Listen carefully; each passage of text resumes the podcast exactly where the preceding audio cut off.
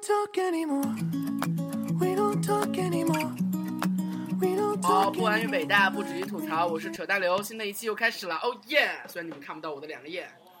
Hello，大家好，那个身是北大的人死抱着北大的腿， 我是 Debbie 猴，然后我现在在我北京的小住所里，然后向大家说 Hello。 Hello，大家好，我是毕池洲，我已经在加州待了短短的一年半的时间里边，收到了第二次泥石流警报了，我也不知道为什么。啊，加州泥石流是什么鬼？哦哦，我昨天看到一个特别搞笑的那个微博是 California doesn't rain, it pours，就是就是它会，我说那个 pours 非常的夸张，就是它不是下雨，而是就是倾泻的意思。然后配图是一个在马路上冲浪的，特别搞笑，就是其实左右两边都是车，但是有一个人穿着那个冲浪的人鱼呃鲨的那个衣服，然后拿着冲浪板在那个马路中间划水，就是因为最近的水特别大了。然后对我们在这里插入一点，然后介绍一下今天的嘉宾，因为本期这节是目插入吗？难 道难道我们的主线是八卦吗？就是因为我们三个每每 次都会鬼扯嘛，然后每次都搞得嘉宾被在开场被冷很久，所以我们要我们待会儿还要再继续鬼扯，但是现在要说一点点正 题。OK 好，对，所以说我确们实鬼扯扯是主题鬼扯是主线。然后邀请就是我非常荣幸的邀请到了一个我特别特别喜欢的高质量的草友周凯，快跟大家打一个招呼。 Hello，北曹的三位 CEO，大家好。北曹，我、哎呦我的我天曹的哎各呦位他们听就众不大家打招好，呼，我哎呦是的周天凯，呐也就是呆逼之前跟大家介绍过的周星星。啊、哦，对，周因为星周星凯的那个 ID 有的时候会变，反正我们可以叫他星星哥，也嗯可以就是叫他周凯。有一个有一个豆瓣网红叫沐风而遇周星星，我不知道你和他是否是故事。我和他说出同你的名故。事。OK，对，啊，这可能是我们北朝最最严肃的一期嘉宾了。不过这只是风格了，就是我我和我和周凯已经面过两次戏在北京，然后他每次他就是那种谦谦君子 style 的，然后和我们这种人从来不怎么同流合污的，但是不妨碍他说出他的故事了，因为北朝比较那种就是 北朝作为污泥是比较能容得下莲花的。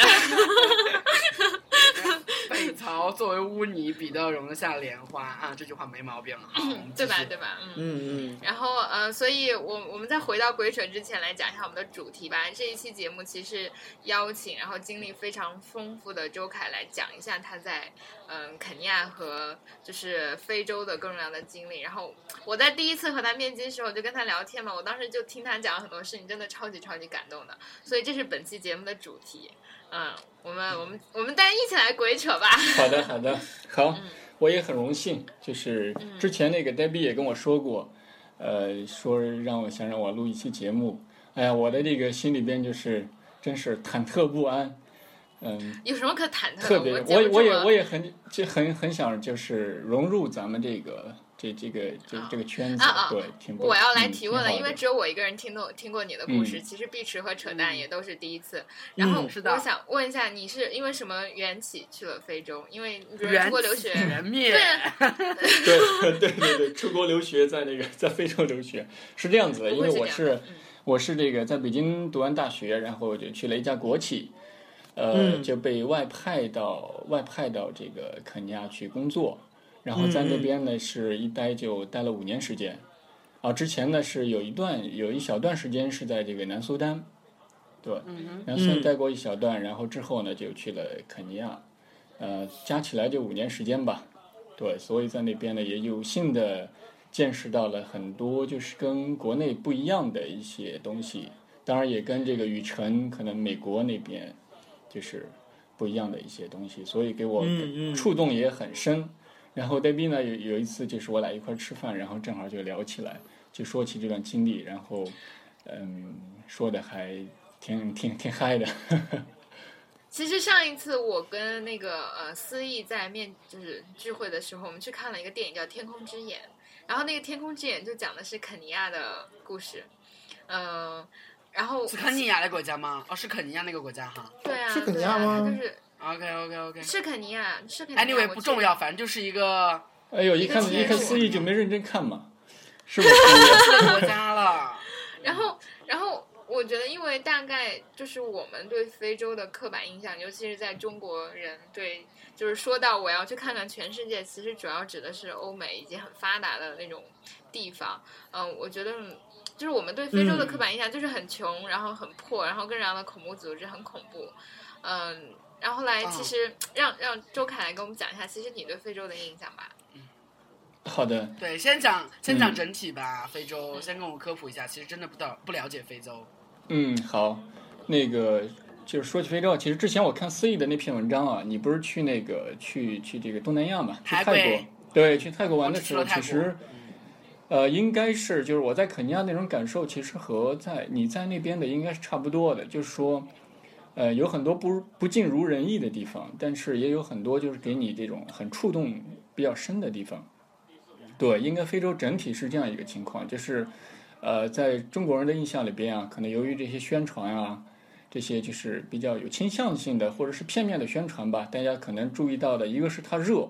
你一听到非洲啊就是特别热，对吧？呃，然后第二个呢，可能是比较穷，嗯就是它这个经济发展水深火热的第三世界的这样一个兄弟嘛，对不对？呃，实际上呢，就是去那边呢，它是每个国家可能也有自己不一样的一些这种特征吧。像在北边的话，像埃及呀、摩洛哥呀这两个国家呢，就是还是发展比较好的，而且它的文化嗯嗯各方面也比较就是突出的。嗯啊。然后在像东非啊，这个东东非，然后中非这边呢，就是呃经济不是那么好，嗯，就是也也也不是那么发达。但是到南非那边，南非像博茨瓦纳这些国家呢，它的经济又会哎，很博茨瓦好。纳是什么鬼？我都没有听过哎，博茨瓦纳是吗？是一个非洲的小国家，大概有两百两百万人。它很发达吗？它在哪个的位置、啊、它的在经济的，就是这个廉洁指数吧，那就说政政治的这种治理啊，政府的治理来说，它在全世界应该都排在前几名吧，哦哟，哦对就我怎么没有排觉得排的很靠前，具体几名我是不知道的啊。热带雨林气候吗？它是啊非常它应该不湿润是的啊吧？它应该不是热带雨林，它它是南那草在原南吧非那边就是上，在南非边上。 ？OK，对反正对非洲只有三种气候：热带沙漠、热带草原、热带雨林，没有了。嗯哦，还有地中海，对，南非还有地地中海气候，对，对是这样子的，嗯，嗯，对对对对对，是啊还没有体会过地中海气候是什么样的颠颠鸾倒凤呢？我哎我操，颠鸾倒凤！哎，你就是地中海气候是吧？我这边就是地中海啊，我爽不爽啊？就冬天下雨嘛，冬天给我噼里啪啦下雨，然后夏天就我没也了不下雨，，就没啥了吗？就其实也没了啥，吗就真的没有什么感觉，就是对其实就是颠倒了嘛，应该嗯就是颠倒相对了，对吧？我觉得相对来说，地中海气候比季风气候，就是很多季风区的话，生活的要舒服一些。尤其是比如说咱们南方那边的季风区，相对来说要就是地中海这边舒，就是更适合居住一点吧。维萨斯啊，因为太湿了呀，南方冬天、夏天都太湿了呀。哦，嗯，那那好，对继续说，我还想听，我还想追问你呢。嗯我们先来说一下整体的非洲的概况，嗯然后我整体们一个国家一个国家的过呗。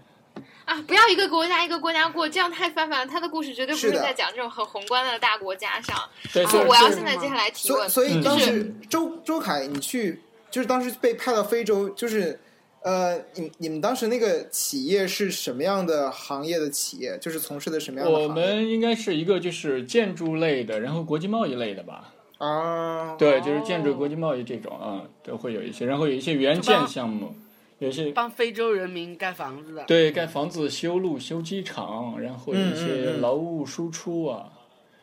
对老乌苏苏你们也走，对对，就是就招聘中国的工人过去哦。嗯，是这样的。我想讲你有真正经历过，比如说被打劫的那种。呃，我倒想被打劫，但是没有，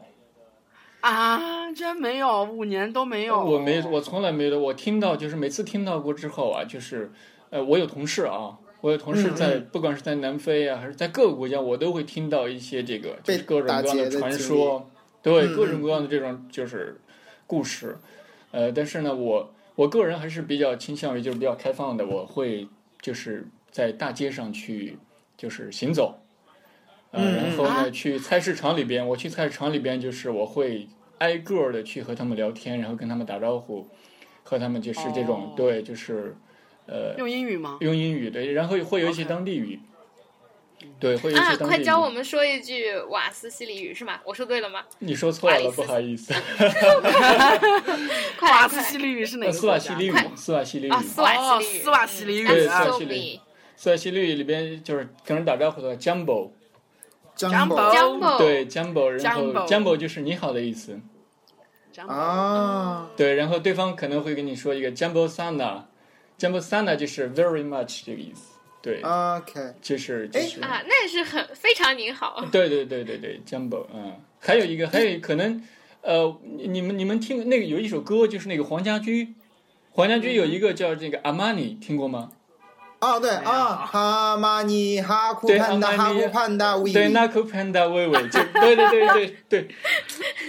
我对怎么是这样的我怎么想起了那个啊卢娃娃卢啦啦吉娃娃 那个是哎那也个是非是南洲那非也的，是非洲的呀，那是狮子啊王真的主有题曲是啊。吧？对啊呃狮狮子王里边就有哎，狮子王里边就有一段是这个，就是斯瓦西里语，啊卢娃娃乌啦啦吉娃 娃，啊对，两个哎我那那个佐证所了，以所以我狮我子跟你王讲里边有有一所以狮句子有一句啊那是，就是那个有一个好像是 Hakuna Matata，你们听对哈库，就刚才要问哈库纳马哈是 Hakuna 不是 Matata 非洲的语言啊？他就是什么意思啊就是斯瓦西里，就是那个 no problem 的意思。嗯嗯哦，啊对斯瓦西里语，对对天，哪！所以我我跟大家先讲这个吧，斯瓦西行里吗？我跟大家先讲一下这个，好啊就是斯瓦西里有有其实也有一些这个联想。斯瓦西里语呢是就是其实是一个很小的语种吧，但是呢，嗯在非洲呢算是就是比较大的语言了。在世界上大概有百分之六的这个人在使用这个斯瓦西里语，百分之六百分之六应该挺哦大非洲的。啊，非洲人很多对，非对洲对人很非多。洲人比较多，百分之六的语言，对斯瓦西里语。请问主要使用地区就是非洲吗？有其他地呃，区主吗？要是东非、中非吧，嗯嗯，对，因为它跟中国南方一样，就是每一个地方可能都会有自己的一些这种就是方言吧。没有其他大洲了吗？只有非洲吗？只有非洲，它是啊阿拉伯人，就是阿拉伯人不是做生意啊，然后就是到一些沿海地区，然后在那儿就是它的起源是班图语。呃，哦对，有一个有一个语言叫班图语，其实我不太知道班图语是什么鬼，但是你能不能啊顺带的解释很一好下。啊，呃班图语就是其实都是非洲的这个语言的，应该是一个相当于它的呃来源吧，就是一些很少一部分人在用的一个嗯语言。嗯嗯，对，所以然后它融所以合了阿拉伯语嗯啊、然后英语，就世界殖民国家的语言，然后就综合而成的一个斯瓦西里语。嗯嗯嗯，嗯，然后那个黄家驹那个，这是刚才说那个，为什么黄家驹他写了一首歌叫《阿玛尼》，他是九十年代的时候啊，呃他去了一趟肯尼亚，就是这个 Beyond 他们去肯尼亚，然后就呃在那边就是看到了很多当地的这种就是种族歧视吧。种族歧视啊，然后各种问题，然后他回国之后就写了一首歌叫《阿玛尼》，那个 n a 啊 k o Panda 的意思就是 I love you，啊啊 n a k panda 微微，微微就是你的意思。啊，OK，对对对，是这样子的。对，哎，所以所以说，在在语言层面，就是因为非洲有很长时间的殖被殖民的经历嘛，所以它那个就会有很多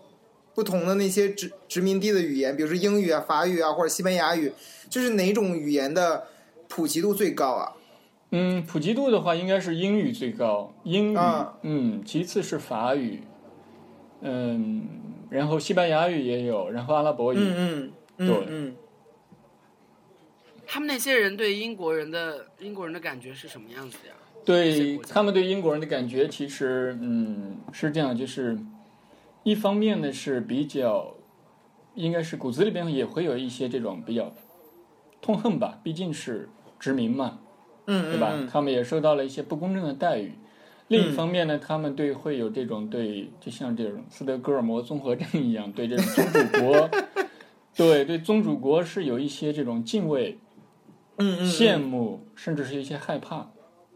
嗯对，其实这是和就是他们和中国或者日本这种新型的国际关系不一样的，他们骨子里边不一样的一种就是这种感受吧，我能感觉到，嗯对，是这样，嗯，可能这个在美国的话，这种就是呃有色人种可能也会多多少少也会有一些这种表现出来一些这种吧，嗯嗯哦天哪！嗯我我昨天看那个《隐藏人物》，啊、呃特别特别贴合的，就是嗯，让我想到一个场景，就是他们三个黑人女人在那个白人警察在查车的时候，他们不得不体现出服服帖帖的那样一个场景。对，但是其实，嗯，他们现在跟呃，就是西方国家的关系是如何的呢？就是简单的建交吗？应该不是盟友关系，对吧？至少，嗯，就是就拿肯尼亚来说的话是这样，就是嗯他们是英联邦，就之前是英联邦的国家，嗯嗯，对，然后他会受到那边很多的资助啊，然后嗯，就是对他们的帮助也很大，对，就是出口啊，农产品的出口啊这些都嗯帮助很大。然后呢，美国呢，因为它要实行自己的这种就是国际政治的这种一种意图嘛，所以对那边呢嗯也是比较就是友好的吧，嗯，然后嗯，近几年就是在中国之前呢是日本，日本呢它其实走出去的这种力度也是比较大的，在非洲呢也是深受各个国家的欢迎吧，嗯嗯嗯，它的政治诉求也也没有那么多，不像英国和美国政治诉求比较多。呃，嗯中国嗯中国这几年呢是走出去力度力度比较大，然后嗯嗯像尤其像肯尼亚的话，它应该历来是一个美国和英国的一个政治盟友，但是这几年呢，由于可能美国的这种它的政治重心的转移，对吧？和它这种嗯可能政治影响力不是那么太强大的情况下，中国和肯尼亚的这种关系现在也是就是蒸蒸日上，对。嗯嗯嗯但是总的来说，非洲这些国家和中国之前是有有一些类似的啊，就是，呃，可能现在经济上的这种往来是，就是更看重了，政治上的可能就是那么考量不是那么多了。嗯。嗯嗯，那说到经济，哇其实好多现在中国的企业，刚才你说到走出去嘛，然后我就听说，比如说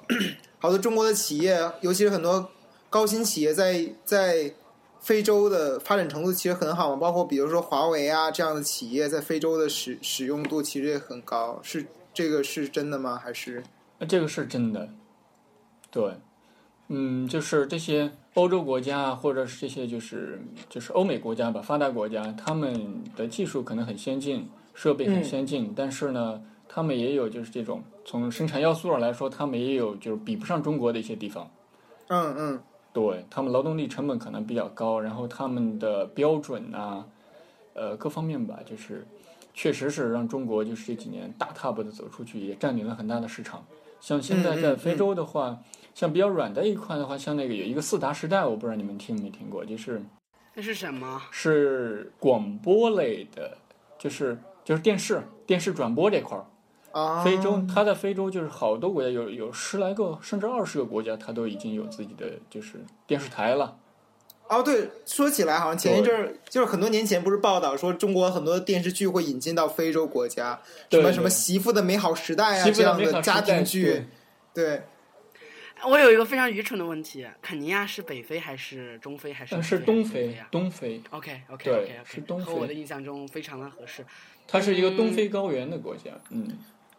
说到我要另问一个问题嗯、好， ，Get is my turn，就是来跟我们讲一下你和当地人发生的故事吧，因为我们问了好多很宏大的，你来讲讲真正在那里，比如说工作和生活，你觉得最大的难处是什么？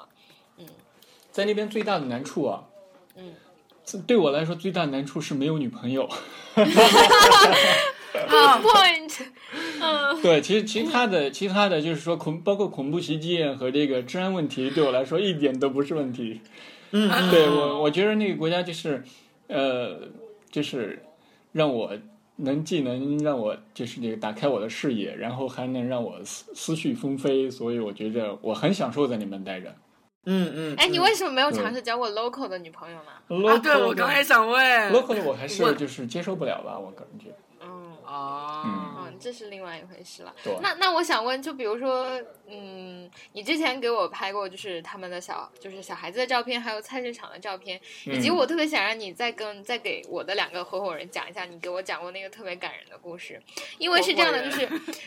就是我之前和嗯和他在讨论，和周凯在讨论，一个是地方法律的问题，因为他有一个周凯有一个自己的公众号，然后嗯写一些分享。我觉得他当时讲了一个特别让我感兴趣的话题，是他讲到当时的地方法和实际的法律其实两套并行的，嗯，就是，呃，就比如说我们自然要谈论到宗教这个问题，比如说如何处理一个小偷。来，嗯，你来讲，就我不要喧宾夺主，你来，你来。好，我就先说一下这个法律这个问题啊。嗯，嗯，就先法律这这块儿呢是就是像 Daddy 刚才介绍的，是他在肯尼亚那边呢是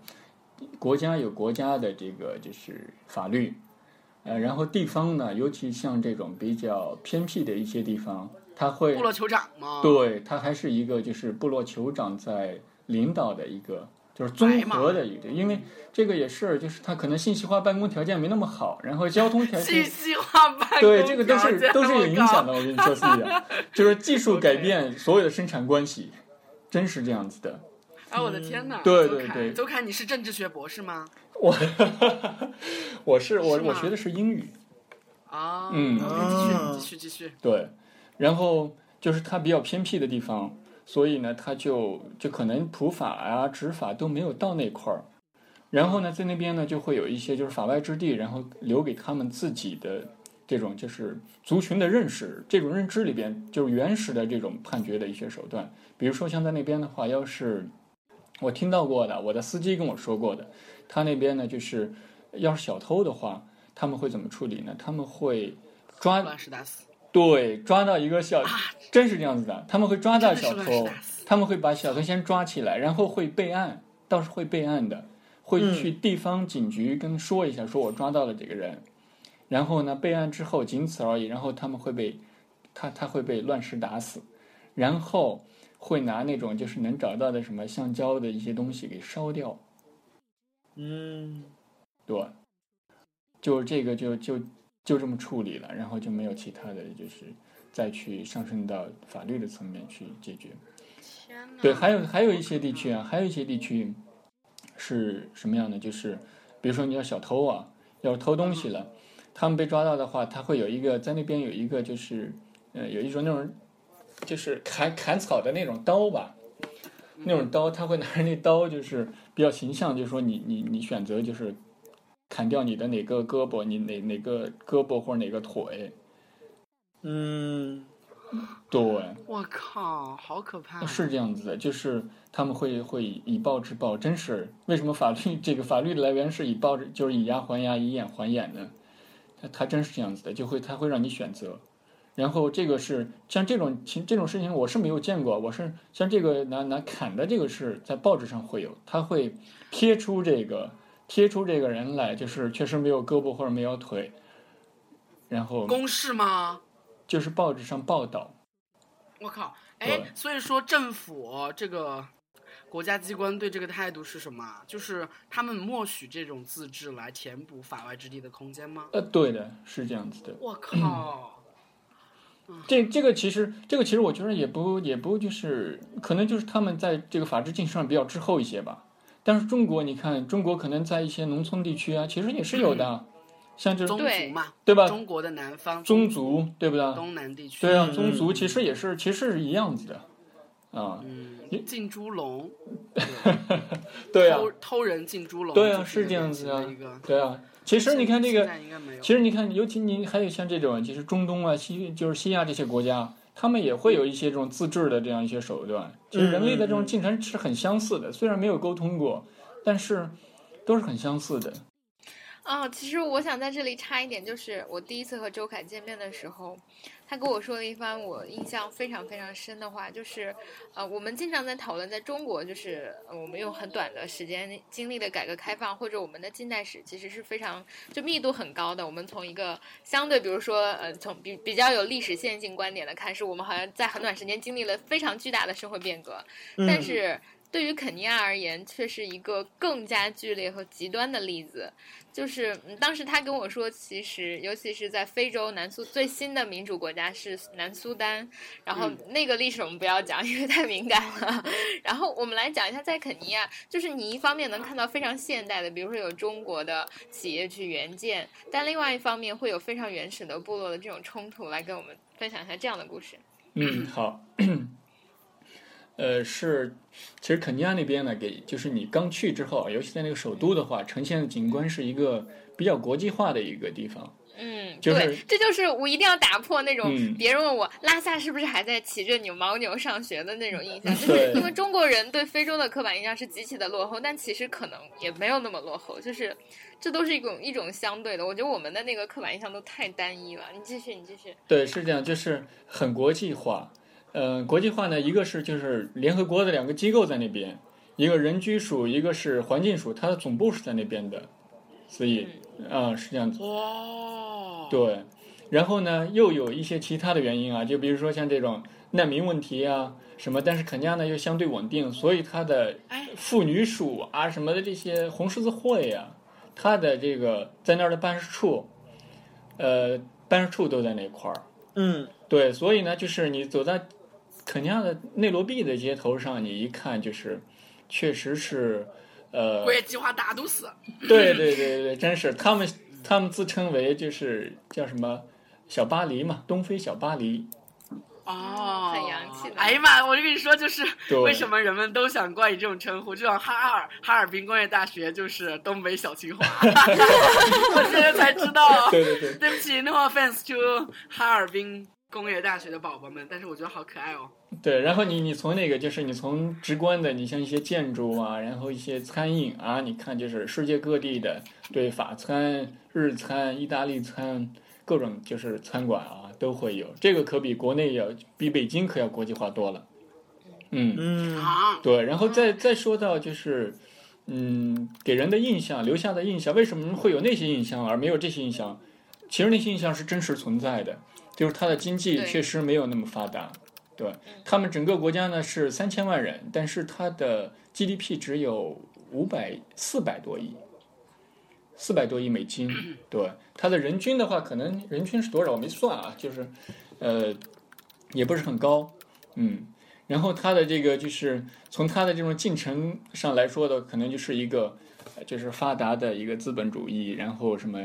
呃，这种封建的也存在，然后这种原始的一部分也存在的，嗯就是整个涵盖了整个人类的一种这种历史进程。你在那儿是都好能看，奇对不对？妙哦。对好奇你然妙后嗯都能我看想到说一下，就是这里面最神奇的一个问题是宗教问题。嗯，因为对对对呃我对们刚刚讲到了那个就是所谓原始的法治，我就想，嗯我其实对那个呃，就是肯尼亚的法治问题一点了解都没有。但是我之前在上就是中国，就是我在社会学系上课的时候，老师讲到在中国的现实和中国的法治对为什么我们没有建成这种所谓的法治社会，其实是因为我们是我们的人际关系是非常不同于西方社会理论的。嗯我们其实都是靠非正式的关系，也就是我们的行为者贯穿的是面子、关系、人情，这些都非常具有本土色彩，而它在我们这种法律社会中毫无对应。然后这些概念是零散的、不系统的，然后被认为是要消失的，或者说是被制度替代的观念，也就是被法治社会或者被法官会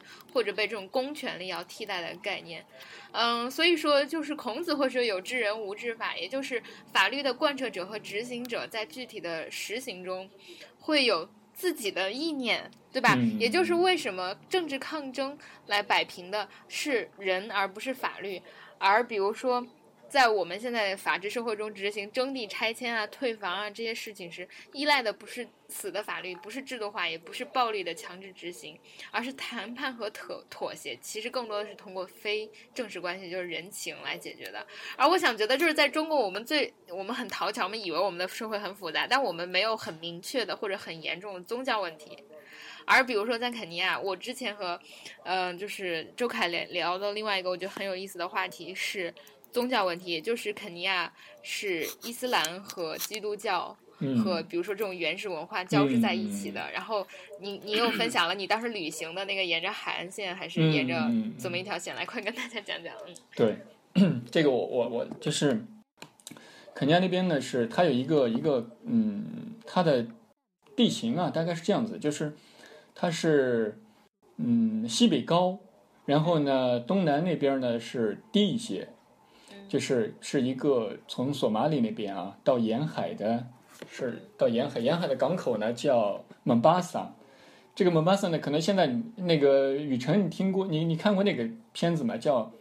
嗯，就是做梦的那个三重梦境的那个叫什么？那个《盗梦梦空间，间》啊啊啊，对，《盗梦空间》里边的有一个在非洲拍的，就是在蒙巴萨港口拍的，非洲，对，非就是在洲在一个非非常就是逼逼仄的一个小巷子里边，大家在追的追打的那个场景。嗯你知道吗，啊哦，大老远他去非洲拍了一段，对对对，然后他他那个是在蒙巴萨拍的，啊、那个呢就是 Mombasa 是一个港口，那边呢是，呃，就就那边是这个肯尼应该是肯尼亚的一个发祥地嗯啊。当时这个、因为就是靠海嘛，所以有很多渔民，然后就是这种交易比较活跃。然后当嗯时阿拉伯人呢，他因为他要做生意嘛，就先跑到那个港口去，嗯在嗯那儿做生意，然后在那儿先建了一个城市。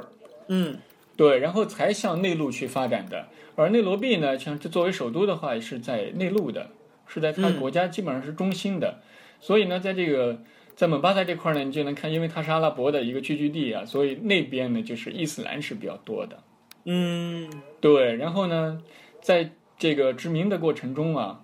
然后这些就是英国的这些传教士们，他们也会也就去了。他们聚居的是在内罗毕，就是现在的首都这个地方，所以他嗯们这边呢是一个基督教的一个聚集地。嗯，然后这个形态上就是比较差异比较大，就是我当时这个开着车去那边，去蒙巴萨那边就是度假吧，相当于。嗯你往那边开的时候，一路上就是你看到教堂会越来越少，然后这个清真寺会越来越多，逐渐就是由白色变为绿色，就是这样一个景观。嗯对，哼，就清真寺很是明显绿，绿色色系为主的哈，清真寺对那个对顶是绿的是吧？OK，对，就是整个就是在那条沿线上，就是你要标出来的话，就是白白白白特别密集的，然后到那边就是绿绿绿，就是这样子的。那嗯边有非常典型的宗教矛盾吗？在肯尼亚来说的话，在非洲的话，应该是部族的矛盾要大于宗教的矛盾，但但是在 OK 在有些国家啊比较特殊，像中非的话，宗教矛盾是比较厉害的，中非的宗教矛盾是指伊斯兰、伊斯兰和基督教对他们的执政者就是一会儿是这个代理人，一会儿是那个代理人，然后上去之嗯嗯后，嗯而且是大肆屠杀，在那边就是直到现在吧。直到去年、前年、一五年的时候，大街上还有这种人吃人的这种现象。我靠，嗯，中非国家如果说要迁移到东非的话，那东非的国境控制不是一个很大的议题喽？是啊，这确实是啊，所以难民问题嘛，就是要发生战争或者这种嗯嗯国家冲突的话，确实难民问题是一个比较大的问嗯题，对吧。那南非、东非和北非有对中非难民的接收义务吗？现在没有，在非洲的话，这个很差的，为什么？嗯嗯，OK，所以对说，中东那边，所以说就嗯守住国境吗？他们都会。呃，可能他们也没有那么多人，对。然后呢，中非哦中非呢那边呢离肯尼亚还是比较就是有一段距离的，嗯嗯嗯，所以这个可能就都没是有东非高原，所以说本身的地势就造成了一个守国境的一个态势吧，估计对也也也会像也墨西会哥和美国一对样。也会有吧，嗯嗯，其实有个问题一直想问，就是呃，非洲，然后看北非，特别是埃及，然后它是属于伊斯兰的，对吧？嗯它是阿拉伯人。那阿拉伯和非洲人的渊源是怎样的？阿拉伯是起源于中东吗？还是怎样？嗯我一直很嗯想问这个。那个这个就结合代币那个问题啊，其实是一个问题了。嗯，就是阿拉伯人呢，他的这个你看这个四就是四大文明古国嘛，对吧？就是啊它的渊源其实是是在这个中东啊，然后可能西非啊，咱了解的不是那么详细，但是就是中东西非这一块的。嗯然后呢，他们因为是以这种经商为主嘛，嗯就是原来骑着骆驼啊，干什么，就是这种游商，呃，他们历来是经商为主，然后他们就慢慢的向非洲地区、向北非地区，嗯然后就向向南就迁徙了。嗯，所以以，所以咱们那个，我记得咱们高中历史课本是呃地理课本上什么撒哈拉以南的非洲，对吧？对就什么对黑人北非非以及塞根撒哈拉以南非洲，洲，对对对，其实然后在哦这北块非呢都是拉阿拉伯人为主阿，拉伯人，对，这就是他们在十十世纪、十二世纪这这段时间，就是他们等于是做做生意做到那边了，然后呢，这个有了经济上的这种基础之后，他们就有政治话语权了，想要政治话语权，然后就统治了国家，嗯哦，这样。对，统治了国家。但是呢，这就是这个司机这个问题非常好，有很多的问题啊，就是现在国际政治有很多问题，尤其那块儿的问题，就其实是来源于这个，其实是来源于这一块儿，就是所谓的这种占领，他们都在找自己的祖先，嗯嗯啊，对，都在找自己的祖先。对，呃你像那个嗯，苏丹这个国家就比较，苏丹，对，苏丹呢是中国很好的一个盟友吧，应该是，对，有很很就是经济往来是比较活跃的苏丹，呃，然后在就是嗯，他他这个国家呢是北北半部分大部分是阿拉伯人，南半部分是就是黑人当地人吧，我不愿意说这嗯个嗯黑人这个词儿，我说当地人就是比较多。然后呢，就是统治了很多年之后，他们就一直打仗啊。然后呢，这个当地人就是黑人呢，他就觉得你这是我们应该自治，我们不应该就是在受你们统治。我们是基督教，你们是伊斯兰教，对吧？就是各种原因，他们想想就是要独立出来。然后呢，在美国啊、挪威这些国家的这种支援下吧，在一一年的时候，一零年的十二月份，他们就就是一直打打了二十多年仗，你知道吗？就是内战二十多年，然后终于在嗯一一年的七月六号，他们建国了。嗯，从此站起来了。对，所以就成了南苏丹。对，也是这种算是最后一个民族解放运动吧。啊，对南苏丹是 local 是吧？对，南苏丹，它最 OK 先是就只有一个苏丹啊。嗯嗯，对，对我当时学地理的时候，还是只有只有一个苏苏丹，以丹及我非常清楚的嗯记得地理书上写了苏丹，苏丹就是公国政治情对况对对非常复杂。对，比较复杂。所以呢，就是呃，这个呃，因为他们有这个就是经济权利嘛，阿拉伯人对吧？嗯嗯他们做生意，啊，他们这个积累是比较厉害的。但是你想当地人的话，他们可能是就是嗯，因为自然条件太好了，他们这方面农业呀，就是各方面的积累不够，所以他们没有那个实力，所以就被占领了。嗯，但他们呢就想独立出来。嗯终于打了二十多年仗，终于在二零一一年的七月份，他们成立了一个就是世界上最年轻的一个国家——南苏丹。